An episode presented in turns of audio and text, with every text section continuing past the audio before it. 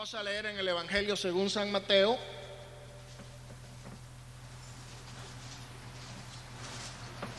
En el capítulo 25, perdón, en el capítulo 6, comenzando en el verso 25. Y dice de la siguiente manera, por tanto os digo, no afanéis por vuestra vida, que habéis de comer o que habéis de beber, ni por vuestro cuerpo, que habéis de vestir. ¿No es la vida más que el alimento y el cuerpo más que el vestido? Mirad las aves del cielo que no siembran, ni ciegan, ni recogen en graneros, y vuestro Padre Celestial las alimenta. ¿No valéis vosotros mucho más que ellas? ¿Y quién de vosotros podrá, por mucho que se afane, añadir a su estatura un codo? O por el vestido, ¿por qué os afanáis? Considerad los lirios del campo que, como crecen, no trabajan ni hilan. Pero os digo que ni aun Salomón, con toda su gloria, se vistió como uno de ellos. Y si la hierba del campo que hoy es, y mañana se echa en el horno, Dios la viste así, ¿no hará mucho más a vosotros, hombres y mujeres de poca fe? No os afanéis pues diciendo, ¿qué comeremos? ¿O qué beberemos? ¿O qué vestiremos? Porque los gentiles buscan todas estas cosas, pero vuestro Padre Celestial sabe que tenéis necesidad de todas estas cosas. Mas buscad primeramente el reino de Dios y su justicia, y todas estas cosas os serán añadidas. Así que no os afanéis por el día de mañana, porque el día de mañana traerá su afán. Basta a cada día su propio mal. Cierre sus ojos, levante su mano y ore conmigo. Amado Señor y Padre, tu santo nombre en este momento, Señor, estamos viniendo delante de tu presencia con el propósito de pedirte que tú seas hablándonos por medio de la unción de tu Espíritu, por medio de tu palabra, por medio de tu presencia. Tú vengas a respaldar, Señor, que tú estás aquí en medio de nosotros. Gracias te damos, Señor, en esta hora por la oportunidad de cantar, la oportunidad de alabarte, la oportunidad de presentar nuestras súplicas y nuestras peticiones delante suyo, Señor. En tu santo y precioso nombre, ahora esperamos que tú seas hablando a cada uno de nosotros. Y todo el pueblo del Señor puede decir un fuerte amén. Gloria al Señor. Tengan la bondad de sentarse en el nombre del Señor. Quisiera que miráramos nuevamente el verso 25 del capítulo 6 donde dice, por tanto os digo, no os afanéis por vuestra vida. Vamos a hablar en esta noche acerca de el afán. ¿Qué es el afán? Hay mucha gente que se afana, se preocupa, a tal punto que hace poco escuché una expresión que nunca la había oído antes y me pareció bastante curiosa bastante humorística, pero bastante real. Estaba diciendo alguien que su hijo le estaba dando tantos problemas y tantas preocupaciones que le estaban saliendo canas verdes. Nunca he visto canas verdes, siempre las he visto plateadas el cabello se descoloriza y queda un hilito plateado y al paso de los años cae la nieve en la cabeza y a los que le queda un poquito de pelo se los pinta de color grisáceo. Y muchos dicen que las preocupaciones, los afanes, los problemas contribuyen al envejecimiento prematuro, a las canas y a las caídas del cabello. Y esto es algo que no solamente preocupa al hombre, a la mujer moderna de este año 1992, en esta era postindustrializada. Es algo que también preocupaba y también eh, eh, interesaba a personas hace muchos años. En un libro de medicina egipcio que data del año 1552, antes del nacimiento de nuestro amado Salvador Jesucristo en la, aldea, de Belén de Judá, se encuentra una escritura que habla acerca de un remedio para prevenir las canas y la caída del cabello. Y este libro de medicina eh, sugiere que para evitar las canas, para que no se le eh, ponga el pelo gris a causa de las preocupaciones y a causa de los afanes y a causa de los problemas, se utilice el siguiente remedio, que se unte la cabeza o el cabello con la sangre de un becerro negro que ha sido hervida en aceite o manteca de víbora. Para conservar el cabello y evitar la caída, sugiere que se aplique una mezcla de seis grasas o mantecas en el pelo, incluyendo el caballo, el hipopótamo, el cocodrilo, el gato, la serpiente. Hermanos, esto es un poco humorístico, pero nos da a entender que hace más de tres mil años las personas también tenían sus afanes, también tenían sus preocupaciones también tenían sus problemas. Y todo esto afectaba no solamente su estado emocional, sino también su salud. Las preocupaciones, los afanes de el hombre y la mujer moderna ha contribuido a un fenómeno muy importante de entender en esta noche. En primer lugar, el aumento exagerado del uso de drogas. No solamente las drogas ilícitas, no solamente las drogas callejeras, no solamente las drogas que se están tratando de eh, combatir en las calles, sino las drogas legales, las recetas médicas. Permítame decirle en esta noche, que uno de cada seis habitantes de este país está tomando tranquilizantes para poder eh, mantener su estado mental equilibrado. Hay personas que por los afanes, por la ansiedad, por la preocupación de los problemas cotidianos, están tomando medicinas para tranquilizarse. Algunos médicos estiman que aproximadamente 30 millones de personas en los Estados Unidos están eh, tomando medicamentos, pastillas, píldoras para combatir los síntomas del afán, de la ansiedad, de la preocupación. Y en un, eh, un psiquiatra de los, eh, del estado de Nueva York escribió en una importante revista y dijo, nosotros nos estamos convirtiendo en una nación de tomadores de pastillas para los nervios. Esto indica que hay un creciente y exagerado número de personas que están siendo afectadas por el afán, que están siendo afectadas por la fatiga de las preocupaciones, de los problemas, de los quehaceres cotidianos. Y eso no es todo.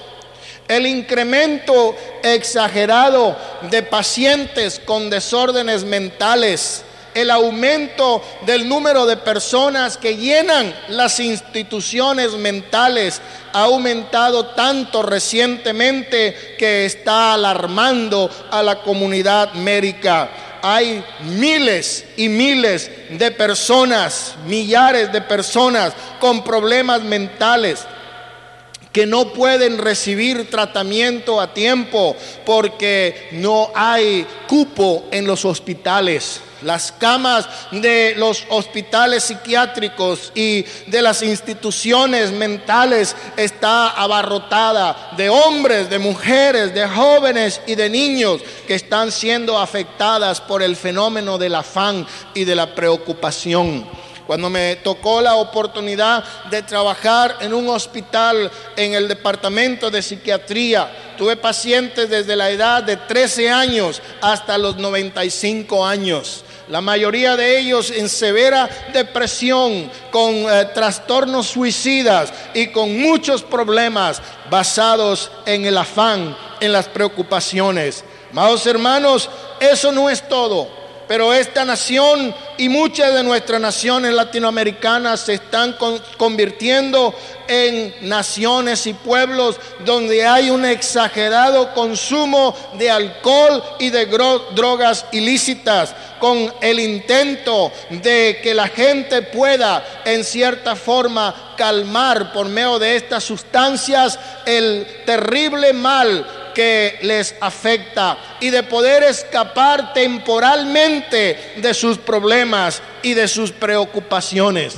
Entonces miremos de que sí hay una situación muy alarmante, una situación que está afectando mucha gente, una situación que nos puede también afectar a nosotros cuando perdemos eh, el objetivo, cuando perdemos la visión, cuando perdemos la fe, cuando perdemos la esperanza. ¿Por qué? Porque, amados hermanos, el creyente en Cristo tiene una esperanza que no la tiene el incrédulo. Pablo mismo dijo, no quiero que os entristezcáis como aquellos que no tienen esperanza. El cristiano tiene una esperanza, el cristiano tiene una razón, el cristiano tiene recursos de los cuales puede valerse, tiene promesas de parte de Dios en las cuales puede tener confianza. Digan amén hermanos. Y a pesar de que es difícil en este tiempo de no afanarse, el Señor nos exhorta, nos reprende, nos regaña, nos anima, nos dice, no os afanéis por vuestra vida, no os preocupéis de lo que va a pasar. Vamos a mirar en la Biblia lo que quiere decir la preocupación y el afán. En el libro de Santiago, capítulo 1 y en el verso 8 nos dice la santa palabra de Dios de la siguiente manera. El hombre de doblado ánimo, el hombre de dos mentes, el hombre de dos pensamientos es inconstante, no es estable en nada de lo que haga, es inconstante en todos sus caminos. La inconstancia, la inestabilidad, el doble ánimo, el doble pensamiento, la doble intención es una terrible fuente de afán y de preocupación. La palabra originalmente viene del idioma griego.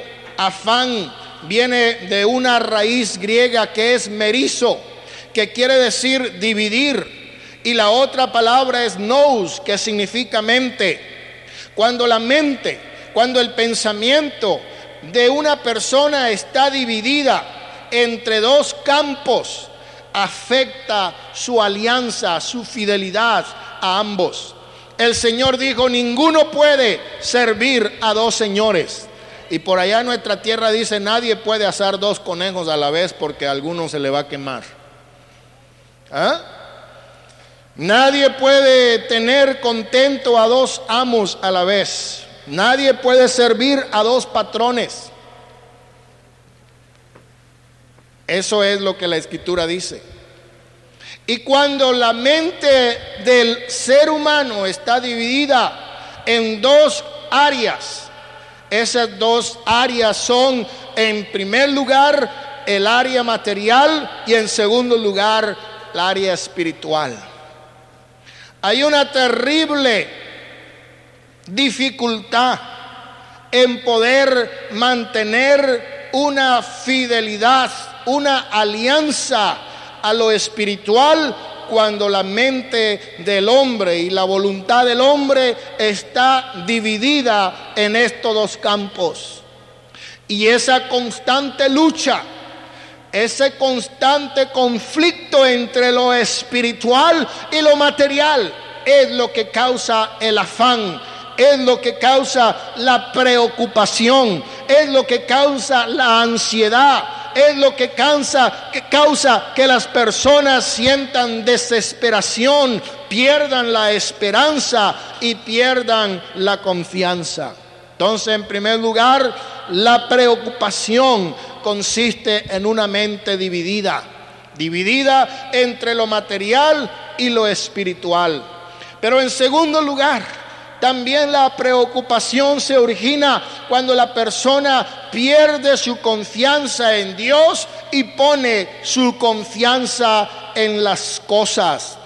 Es muy interesante notar que nuestro Señor Jesucristo eh, habla acerca de la preocupación en el contexto de su discusión acerca de las cosas materiales acerca de la casa, de la renta, del carro, de la aseguranza, de los taxes, de la gasolina, de la comida, del médico, de la receta en la farmacia, de tantas cosas que nos agobian, especialmente a fin de mes, cuando empezamos a recibir los biles de la electricidad, del gas y de otras cosas más. El Señor pone la discusión de la preocupación en el contexto de lo material, de las cosas materiales. Pero dice la Biblia que nuestro Señor dijo, tened eh, poca fe, dice aquí en el verso 30, eh, hombres de poca fe. Nuestra mente rápidamente puede viajar al incidente en el cual el Señor Jesucristo y los discípulos estaban ah, allá siendo sacudidos por la terrible tormenta del mar de Galilea. Acuérdense cuando en aquella oportunidad ah, estaban los discípulos en un barco pequeño y de repente se levantó una terrible tormenta que sacudía la embarcación y los navegantes estaban a punto de naufragar. Mientras el maestro dormía con su cabeza recostada en un palo por almohada, él confortablemente allí hasta lo mejor roncaba. No lo sé si el Señor roncaba, pero imaginémonos que tan profundo estaba en su descanso que no se apercataba del terrible peligro. Y cuando lo despertaron los atrevidos eh, discípulos dijeron, no te importa que estamos a punto de perecer. Él los miró con una mirada calma y dijo, qué hombres de poca fe. En aquel momento habló al mar, lo regañó y el mar enmudeció. Reprendió los vientos y hubo una gran bonanza. Y ahí es donde el Señor, hermanos, eh, dijo, hombres de poca fe, gloria al Señor. Cuando los discípulos gritaron que estaban a punto de perder su vida, ellos manifestaron un terrible miedo de ahogarse. Pero nuestro Señor les dijo, hombres de poca fe. ¿Por qué? Porque esa fe que ellos tenían estaba puesta en el barco, no estaba puesta en Cristo. La fe que ellos tenían estaba puesta en sus habilidades como marineros, como navegantes. La fe de ellos estaba puesta en que podían dominar la situación, pero cuando se dieron cuenta que el terrible peligro era eminente y la destrucción se avecinaba y que los vientos golpeaban fuerte y estaban a punto de hundirse, se acordaron de Jesús. Ellos tenían su confianza en el barco, no en Cristo. El barco, el bote, era algo material, era, era, un objeto material. Y cada vez que nosotros ponemos nuestra confianza, nuestra fe en las cosas materiales eh, y un poquitito de fe en Cristo, entonces siempre vamos a salir preocupados, siempre vamos a estar afanados, siempre vamos a estar ansiosos por muchas miles de cosas. Amados hermanos, ¿Dónde está puesta nuestra confianza en esta noche? Por nada estéis afanosos. No os afanéis por vuestra vida. ¿Qué es el afán? El afán proviene de una mente dividida entre lo material y lo espiritual. El afán proviene o la ansiedad proviene cuando ponemos la confianza en las cosas y no en el Señor que es el Todopoderoso. Hay una manera fácil de comenzar a tener ansiedad y es cuando las cosas le distraen, distraído por las cosas. Dice la palabra del Señor en el libro de Lucas capítulo 10 y en el verso 38, la historia de cuando el Maestro Jesús llegó a la casa de Lázaro de María y de Marta. Y comenzó a enseñar la palabra de Dios. Comenzó a predicar. Y dice que aquella mujer llamada Marta, ella estaba afanada tratando de preparar los alimentos. Estaba tratando de ser una buena hospedadora para el maestro y para sus discípulos. Y estando allí en aquella casa, arreglando y acomponiendo, y limpiando y cocinando, su hermana estaba a los pies de Jesús, oyendo lo que él predicaba. Y dice el verso 40 que Marta se preocupaba mucho. A veces nosotros encontramos dos clases de personas. Por un lado encontramos personas que se preocupan exageradamente. Y hay otras personas que no se preocupan por nada. Hay personas, madres que tienen niños y todo el tiempo andan tocándole y poniéndole el termómetro a ver si tienen calentura para llevarlos al pediatra porque el niño se va a enfermar. No está enfermo todavía, pero se me hace que como que le va a dar gripa. Están exageradamente preocupados todo el tiempo. No toques eso porque eso tiene bacterias, tiene eh, virus, te va a contaminar, está sucio. Personas que se preocupan exageradamente. Pero por otro lado miramos personas que no se preocupan por nada y hay un dicho que dice son más tranquilos que la mandíbula de arriba porque esa nunca se mueve para nada, la única que se mueve es la de abajo. Y los miramos a veces, vienen personas y traen sus niños a la casa de Dios y ahí están bien tranquilas y los niños corren y carretean para acá y se van para afuera y se atraviesan a los carros y como que no les importa nada. A ver dónde anda tu niño, tu niño, a saber dónde andará metido por allá, anda en alguno de esos cuartos y allá anda, ¡y! pasa un carro y frena. ¿Y qué pasó? Allá andaba el muchacho, la muchacha atravesando de a la calle y nadie se da cuenta porque la madre es muy tranquila. Y eso es lo que pasa. Algunos son exageradamente preocupados y otros no se preocupan por nada. Amén. Hay que preocuparse por las cosas que hay que preocuparse. Un niño necesita cuidado, necesita vigilancia, necesita atención, necesita eh, que, se le, que se le supervise A veces se meten cosas a la boca, se meten una moneda a la boca y ahí tiene una cuora. Y si el hermano Tony no se da cuenta que el nené tiene una cuora en la boca, se lo puede tragar y se ahoga. Y hay que ver, a ver, hijito, abre la boca a ver qué tienes ahí. Saca a veces una cuora, un penny. ¿Entiendes? Pues los niños son, en ese sentido, son ignorantes. Ellos no saben lo que le puede pasar.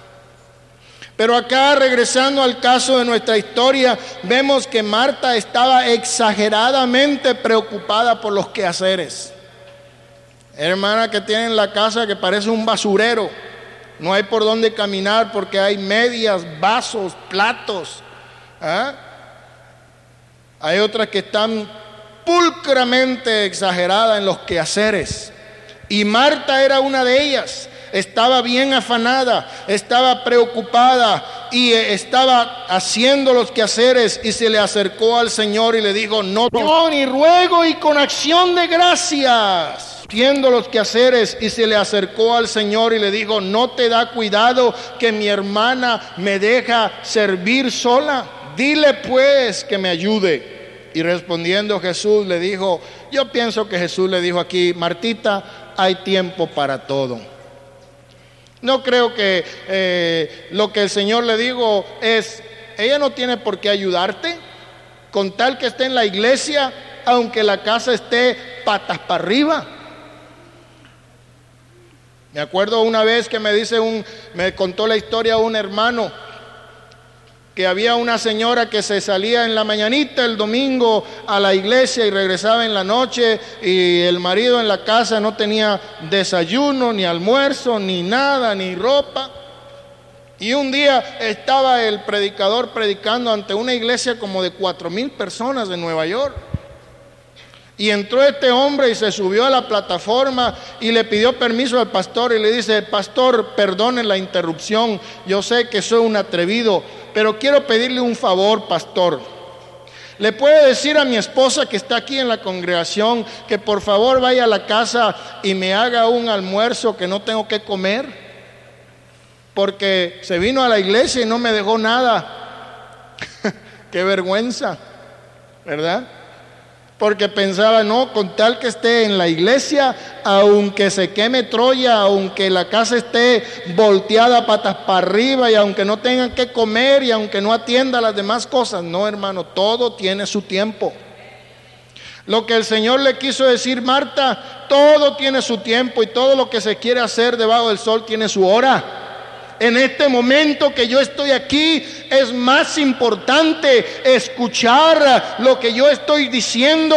Marta, afanada y turbada, está tu alma con tantas cosas que no te das cuenta quién ha llegado a tu casa. Y en lugar de andar allá ah, revolviendo frijoles y echando tortillas, esta muchacha ha escogido la mejor parte, la cual no le será quitada. Ella podrá escuchar otro día, la, eh, podrá ayudarte otro día en los quehaceres, pero ahora es tiempo de que esté haciendo lo mejor. ¿Qué es lo que sucede? Muchas veces, hermano, como esta mujer, somos distraídos por las cosas y de, esta manera nos preocupamos, nos afanamos y, andamos todos ansiosos y todos desesperados. Pero, ¿cuál es la conclusión de todo esto, hermano?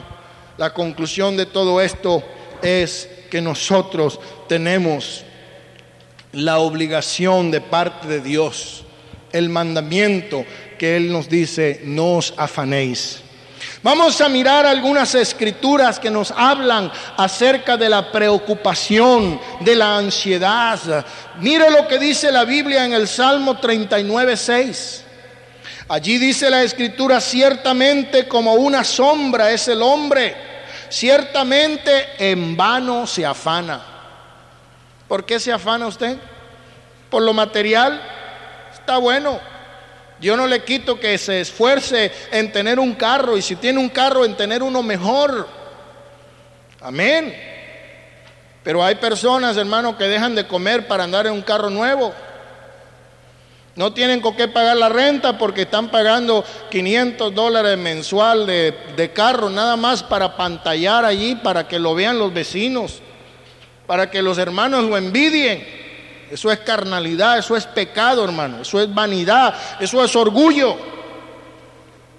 Y yo le doy gracias a Dios que tuve la bendición de poder comprar tres carros nuevos.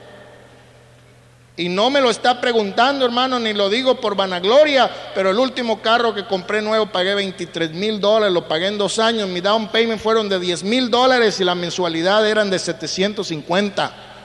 Y no lo digo porque estoy orgulloso, me considero un bobo por haberlo hecho, pero ni modo, hay que matar la fiebre, como dicen algunos. Pero ahora me dice un carrito nuevo, ¿para qué? Si uno viejo me lleva al mismo lugar, Aleluya. Hay algunos que en cada esquina se le anda quedando y por un lado se le sale el mofle y por otro lado se le quiebran las brecas y por otro lado se le daña el carburador. Ya está bueno que lo cambie, búsquese uno mejorcito, tampoco así. Pero amados hermanos, me dice que un carrito nuevo, ¿para qué? Que uno del año, ¿para qué? Con que le lleve sin problemas y lo traiga y lo lleve al trabajo y lo traiga a la iglesia. Él es gloria a Dios. Le preguntan cuánto costó, hermano. Sabe que una bendición de Dios me costó 300 dólares. Y mire qué bueno y qué fiel me ha servido. Aleluya. ¿Por qué? Porque la vanidad del hombre, hermano, la insensatez, dice la escritura, ciertamente en vano se, afana, amontona riqueza y no sabe quién la recogerá.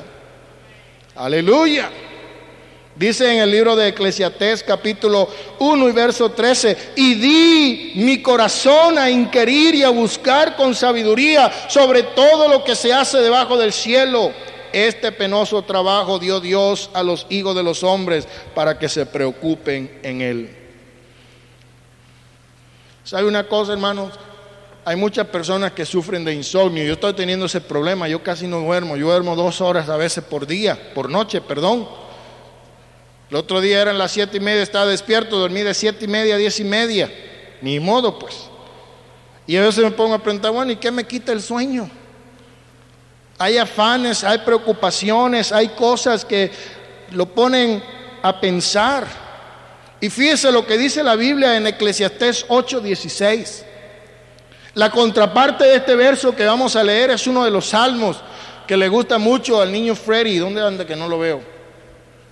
allá anda molestando al bebé de Tony. Y dice este salvo, en paz me acosté y así mismo me levantaré, como dice el hermano Freddy, porque solo tú me haces dormir confiado. Amén. Así es que va. El obrero, hermano, cuando llega cansado de la fábrica, del trabajo, de la cocina, de lo que está haciendo, lo único que quiere es darse un baño y acostarse a dormir y nomás pone la cabeza en la almohada y ya ronca, hermano, hasta el otro día. Pero dice la Biblia que, vamos a ver qué dice la Biblia aquí. El verso 10, Eclesiastés 8, 16, yo pues dediqué, no, ese no. Yo pues dediqué mi corazón a conocer sabiduría y a ver la faena que hace sobre la tierra, porque hay quien ni de noche ni de día ve sueño en sus ojos.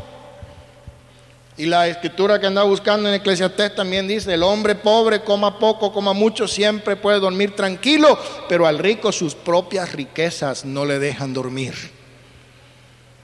Me contaron una historia hace muchos años de que, pues no es verdad, no se la crean de que había ido un hombre rico al doctor para decirle que no podía dormir. En aquel tiempo no se usaban somníferos ni pastillas, le dijo el doctor a este paciente, lo mejor para que duermas es que cuando te acuestes te pongas a contar ovejas. ¿Alguno de ustedes ha oído esto antes? Claro que sí. Y ahí está usted con los ojos cerrados contando ovejas y cuando ya va como por las 300 ya se aburre y ya se enfada y ya como que le empieza a dar sueño. Ah, pero este hombre regresó en el doctor y el doctor le dice, bueno, ¿y cómo te fue con el tratamiento? me dice, ahora duermo menos.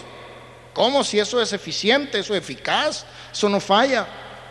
¿Por qué? ¿Qué pasó? Dice, no, pues me puse a contar ovejas y cuando ya llevaba como tres mil, me puse a pensar cuánta lana me darían esas tres mil ovejas si las trasquilaba, en cuánto la vendería, cuánto me ganaría, qué haría con esa plata y nada más en eso me la ha pasado pensando y hasta se me fue el poco sueño que tenía. Amén. Así es el que se afana en lo material, hasta el sueño se le va. Pero amados hermanos, eso demuestra desconfianza en cuanto a la providencia divina. Porque en el mismo libro de Mateo, cuando leímos en el capítulo 6, en el verso 31, nos dice, no os afanéis diciendo qué comeremos, qué beberemos o qué vestiremos. Hermano, yo tengo que ser cuidadoso con esto porque algunas veces alguien está oyendo y dice, ah, pues qué bueno, entonces, ¿para qué yo busco trabajo? ¿Para qué me afano en salir a ver si alguien me emplea? No, pues aquí Diosito me va a dar los frijoles de arriba con tortillas recién sacadas del comal. No, tampoco así, mi hermano, mi hermana. Amén. Porque aunque no es bíblico, pero usted lo ha oído y yo también, dice un dicho por allá en México que Dios ayuda al que se ayuda a sí mismo. ¿No es cierto, hermano? Gloria al Señor. Tú haz tu parte y Dios hace la suya. Pero no vamos aquí a quedarnos nada más esperando que del cielo nos mande como le mandaba Elías con el cuervo un pedazo de carne asada bien grandotota. No, hermanos. Dice aquí el verso 32 del capítulo 6 de Mateo, porque los gentiles buscan todas estas cosas, pero vuestro Padre Celestial sabe que tenéis necesidad de ellas. Hermanos, el afán las riquezas, todo eso quita la paz, ahoga el corazón del hombre y de la mujer. Y por esa razón Dios prohíbe el afán y la ansiedad. En el Salmo 127, en el verso 2, dice, por demás que os levantéis de madrugada y vayáis tarde a reposar y que comáis pan de dolores, pues que a su dará Dios el sueño. Hay quienes nos levantamos a las 6 de la mañana y nos vamos a dormir a las 2 de la mañana y todo el tiempo andamos bien afanados, turbados y al rato andamos ahí todos tembleques, no sabemos ni qué estamos diciendo porque se nos confunden los pensamientos, todo cansado, todo fatigado, ya le empieza a fallar el hígado por allá, al otro le empieza a fallar, a fallar los riñones, al otro ya le empieza a fallar la vista. Y de qué sirve todo eso hermano. Por eso dice el verso 25 del capítulo 6, no os afanéis por vuestra vida, qué habéis de comer, qué habéis de beber, por vuestro cuerpo, qué habéis de vestir. ¿No es más la vida que el alimento y el cuerpo que el vestido? ¿Cuánto pueden decir gloria al Señor? Dice el libro de Lucas, capítulo 12 y verso 29. Vosotros pues no os preocupéis por lo que habéis de comer, ni por lo que habéis de beber, ni por ni, ni estéis ansiosa, ni estéis en ansiosa inquietud. Y en el verso, el capítulo 21 de Lucas, en el verso 34 nos dice, mira también por vuestra, por vosotros mismos, que vuestros corazones no se carguen de glotonería, de embriaguez y de los afanes de esta vida, y venga de repente sobre vosotros aquel día y los consiga afanosos en el trabajo, allá en la yarda, jalándole allá en el trabajo, en la tienda, allá en el trabajo, en la cocina, allá en el trabajo, en la escuela, y todo el tiempo afanados y para Dios los retazos, lo que sobre por allá cuando me quede tiempo, cuando tenga un poquito de energía, cuando de repente ya no soporte y diga yo creo que ya es bueno que vaya a la iglesia. No, mi amado hermano, mi amada hermana, Mirad por vosotros mismos que vuestros corazones no se carguen de glotonería, de embriaguez y de afanes de esta vida y venga de repente sobre nosotros aquel día y nos encuentre haciendo lo que no debemos. ¿Cuántos pueden decir amén? Finalmente, hermanos, en el libro de Filipenses, anoten esto en su corazón, el verso 4, el capítulo 4 y el verso 6 nos dice, por nada estéis afanosos sino sean conocidas vuestras peticiones delante de Dios en oración y ruego y con acción de gracias, echando todas vuestras ansiedades en Él, porque Él tiene cuidado de vosotros. ¿Cuánto glorificamos el nombre del Señor? Diga gloria a Dios. Amados hermanos, ya hemos visto cómo el mundo usa eh, pastillas calmantes, tranquilizantes, usa alcohol, usa drogas, eh, las eh, clínicas y hospitales mentales están repletas de personas nerviosas, ansiosas, que ya están desesperadas y que intentan hasta matarse porque no encuentran solución a su vida. Pero amados hermanos, nosotros no debemos tener una mente dividida en dos. Sabemos que para el cristiano lo más importante es lo espiritual. Buscar primeramente el reino de Dios ah, y su justicia y ya de lo demás el Señor se va a encargar. Acordémonos aquella preciosa declaración de David. Joven fui y he envejecido y no he visto al justo desamparado ni a su descendencia que mendigue pan. El cristiano que es fiel, el cristiano que pone su confianza en Dios y no en las cosas, el creyente que no se deja distraer por lo material es un hombre, es una mujer que Dios prospera, que Dios bendice, porque la bendición de Jehová enriquece y no añade consigo tristeza. Y el Señor dice, y todo lo que pise la planta de tu pie te daré, y todo lo que hagan tus manos bendeciré. Aleluya, amados hermanos, tenga usted confianza, tenga usted fe, tenga usted seguridad en que el Señor no le desamparará. Oh hermanos, dice la palabra de Dios, ah, hubiese yo desmayado si no creyese que he de ver la bondad de Jehová en la tierra de los vivientes. Ah, amados hermanos, en esta noche el Señor dice, no nos afanemos, no andemos por allí, hermanos, preocupados, jalándonos los pelos, sacándonos canas verdes, ah, porque el Señor, hermanos queridos, como dice en su palabra, Él tiene cuidado de nosotros. Si Él cuida la golondrina, si Él cuida el gorrioncillo, si Él viste al lirio con hermosura, ¿qué no hará con aquellos que le aman?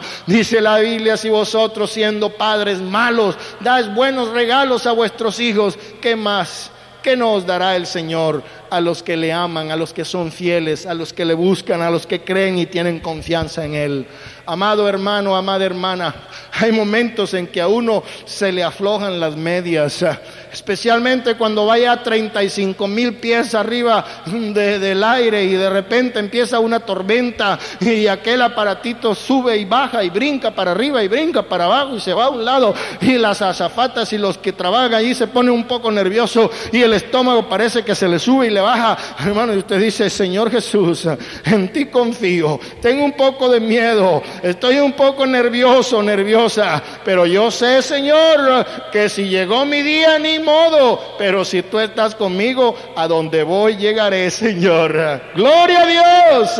Aleluya. ¿Por qué? Porque tiene confianza y por nada se afana, por nada se va a poner usted a pensar que va a tener fracaso. Amado hermano, amiga, en esta noche yo quiero que usted salga de este lugar con una inyección de fe, de ánimo, de esperanza, que usted pueda decir verdaderamente, yo no tengo nada por qué preocuparme, porque el Señor proveerá todo lo que nos falte conforme a su riqueza en gloria, y el ángel de Jehová acampará alrededor de los que le temen y los defenderá. Gloria Señor para siempre. Él tiene bendición, Él tiene prosperidad, Él tiene sanidad él tiene para ti los bienes materiales, pero Él nos incita y nos llama a buscar primeramente lo espiritual.